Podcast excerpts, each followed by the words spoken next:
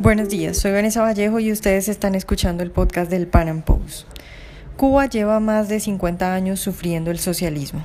Generaciones enteras ya están acostumbradas a que sea el Estado el que controla todo, incluso el plato de comida que ponen en su mesa. Alrededor de la situación en la isla hay muchos mitos, que no viven tan mal, que la salud es buena, que la educación es ejemplar, estas son algunas de las cosas que afirman quienes no conocen la realidad o quienes le hacen el juego a la dictadura que hay en Cuba. En el podcast de hoy, Antonella Martí, asesora del Senado en Argentina y columnista en el Pan Am Post, nos cuenta la verdad, la cruda realidad que viven los cubanos.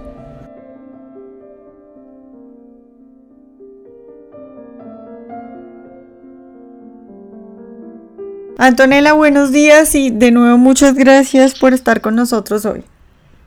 Buenos días, Vanessa. Muchas gracias por, por la invitación. Eh, bueno, Antonella, pues tú acabas de hacer un viaje a Cuba. Eh, has dicho que, por ejemplo, no te imaginabas que ibas a ver lo que viste y pues yo quiero empezar preguntándote eso. ¿Qué, qué fue lo que más te impactó de tu reciente viaje a Cuba? Bueno, todo en general, ¿no? Yo siempre digo que uno eh, puede leer sobre el comunismo, sobre el marxismo, ¿no? Ver en, televisión eh, o ver documentales, pero cuando uno lo ve, digamos, con los propios ojos, impacta de un, de un modo eh, distinto y además muy personal, ¿no? Digamos, ya sabiendo eh, lo que conlleva toda esta revolución marxista que se, que se gestó en la isla ya hace varias décadas y uno ve los resultados en carne propia es un poco es un poco más chocante no con la realidad.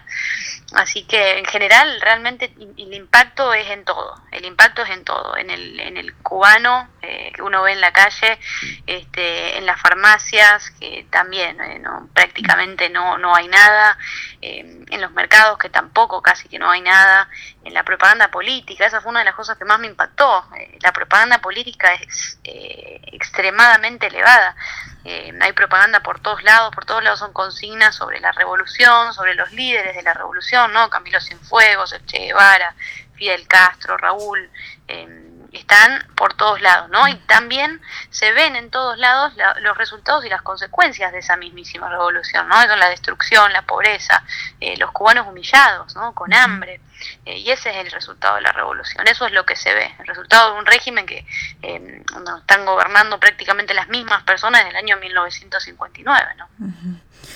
Antonella, ¿cómo es la vida de un, de un cubano normal? Porque pues nos has hablado muy en general de, de, la, de, la miseria y que, que, más o menos es lo que tú decías al principio, es lo que todo el mundo eh, más o menos conoce, pero, pero ¿cómo es, cómo vive un cubano su diario vivir?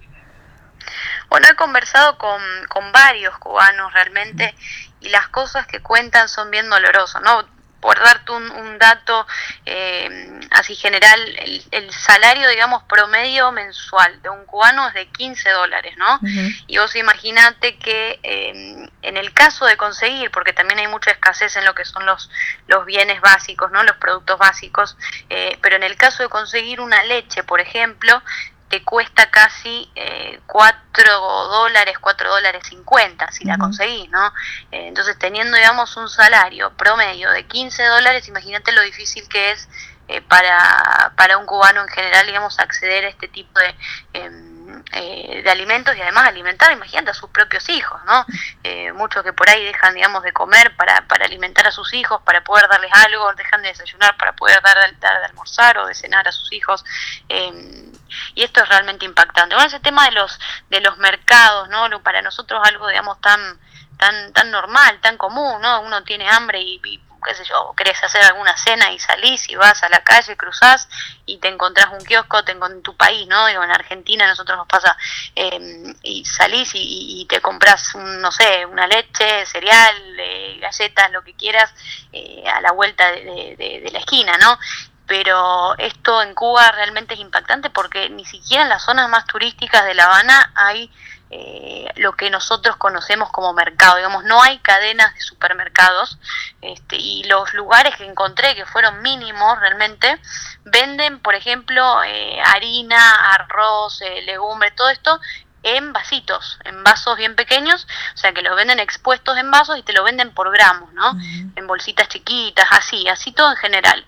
Eh, pero bueno, eso realmente impactante, así que eh, la vida en general del cubano es difícil, es una vida complicada y podría hasta decirte que el cubano no vive, sino que sobrevive, ¿no? Y eso es lo más difícil y lo más crudo de ver eh, en la realidad cubana, es lo más difícil. Claro, Antonella, y mm, tú tuviste la oportunidad de reunirte con las damas de blanco eh, y un poco preguntarte por cómo está, no sé, la gente que se quiere rebelar todavía, todavía en, Cuba hay un movimiento fuerte de protestas o la represión es tanta que más bien son, digamos, cosas muy pequeñas y, y de muy poca gente.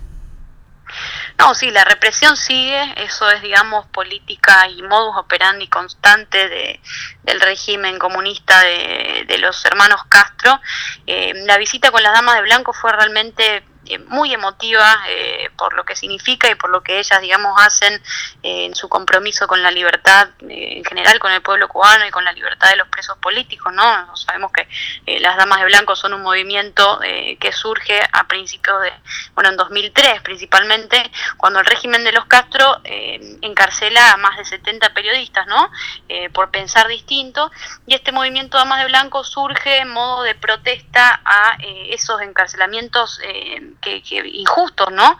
Eh, o sea, donde, donde el régimen reprime a uno simplemente por pensar distinto.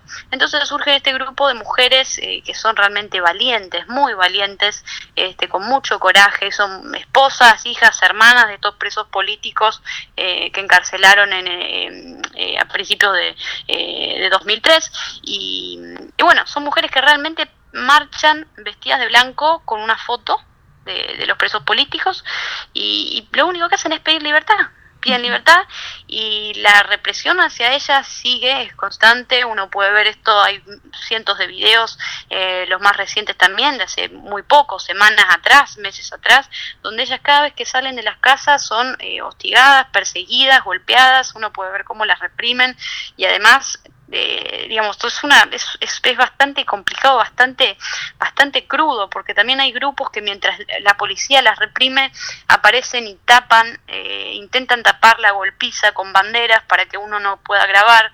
Eh, entonces, si uno ve los videos, digamos, de la represión a la dama de blanco, va a encontrarse con cosas muy turbias y, y, con lo que es realmente el aparato eh, policial y, de seguridad de, del régimen cubano, ¿no? pero bueno, en ese sentido las, las, damas de blanco están haciendo y siguen constantemente con su labor eh, para reclamar la libertad. Y precisamente la semana esta en la que estuve en Cuba era justamente la semana de la, de la violencia, o sea, de, a ver, eh, el tema de la violencia hacia la mujer, ¿no? Lo que, lo que querían era prevenir un poco este tema de la violencia desde el régimen, ¿no? Como propaganda política, uno prendía la televisión, por ejemplo, y era campaña en contra de la violencia a la mujer y todo esto en general. Eh, y uno puede ver, digamos, la doble cara del régimen en todo, porque el populista siempre tiene como característica principal la hipocresía. Esta hipocresía de los progres es algo eh, que los marca a todos, ¿no? Eh, y, y, entonces muestran por un lado que están en contra de la violencia hacia la mujer y por el otro van y reprimen a estas mujeres, a las damas de blanco, día tras día cada vez que salen y las golpean, ¿eh? Realmente las golpean tanto, o sea, uno puede verles las marcas, realmente esto lo he visto, eh, cómo tienen los brazos, cómo las dejan, digamos, de todas las golpizas que le dan a mujeres que además, a ver, son grandes y que no, no, no pueden estar en este momento tolerando este tipo de golpizas y, de actitudes violentas. Pero bueno, esa es la hipocresía del régimen, ¿no? Además, es un régimen comunista que eh, habla en contra de, la riqueza, de la producción de la riqueza y vemos a un Fidel Castro que murió con un patrimonio de 900 millones de dólares, ¿no? Con mansiones y, y, con yates y con todos los lujos, mientras los cubanos mueren de hambre. Claro, Antonella, tú has hablado de, de, la televisión y del Internet, que son cosas muy importantes porque, eh, claro, cuando tú no tienes acceso, digamos, a lo que es el mundo y no te das cuenta de lo que está pasando en otras partes, pues es muy difícil. ¿Cómo es eso en Cuba? ¿Qué tan fácil es para un cubano conectarse a Internet y, y qué pasa en la televisión? Bueno, en general los medios de comunicación eh, que no están, digamos, de la mano del régimen, no existen. Están totalmente censurados. Eh, se persigue a la gente que intenta hacer periodismo independiente, se la persigue, se la hostiga, eh, entran en sus casas, hacen allanamientos ilegales. O sea, es constante la persecución hacia todo aquel que quiera tener un medio de comunicación que no vaya de la mano del régimen, ¿no? Uno, por ejemplo, o sea, prendiendo la televisión cubana, eh, lo que te digo, uno lo primero que ve son discursos de el Che Guevara, discursos de Fidel Castro, discursos de Raúl Castro, todo es eh, propaganda política, es un eh, es constante, constante tema de la propaganda política en todas partes, uno prende la radio también y es también escuchar discursos de Fidel Castro, lo mismo con los diarios, ¿no? O sea, hay, los diarios en general que se pueden conseguir en Cuba eh, son todos los que van precisamente también de la mano del régimen. ¿no? Está el, diario Granma, eh, que de hecho me traje un par de, em, de, ediciones de, las, de, los, de los días en los que estuve allá eh, y uno lo abre y o sea, pura propaganda también, y hay noticias de la Unión Soviética como si todavía existieran. Eh, realmente, eh, eh, Cuba, viajar a Cuba es un viaje en el tiempo, es un viaje en el tiempo. y un tiempo en el que o parece que, que, acabas de, salir de una guerra, que estás en, en, los momentos donde está la plena destrucción de una ciudad, donde los edificios se caen a pedazos, donde, o sea, es terrible, realmente la situación de Cuba es terrible. Y lo mismo con el acceso a Internet, ¿no? Para los cubanos es muy difícil acceder hoy en día Internet.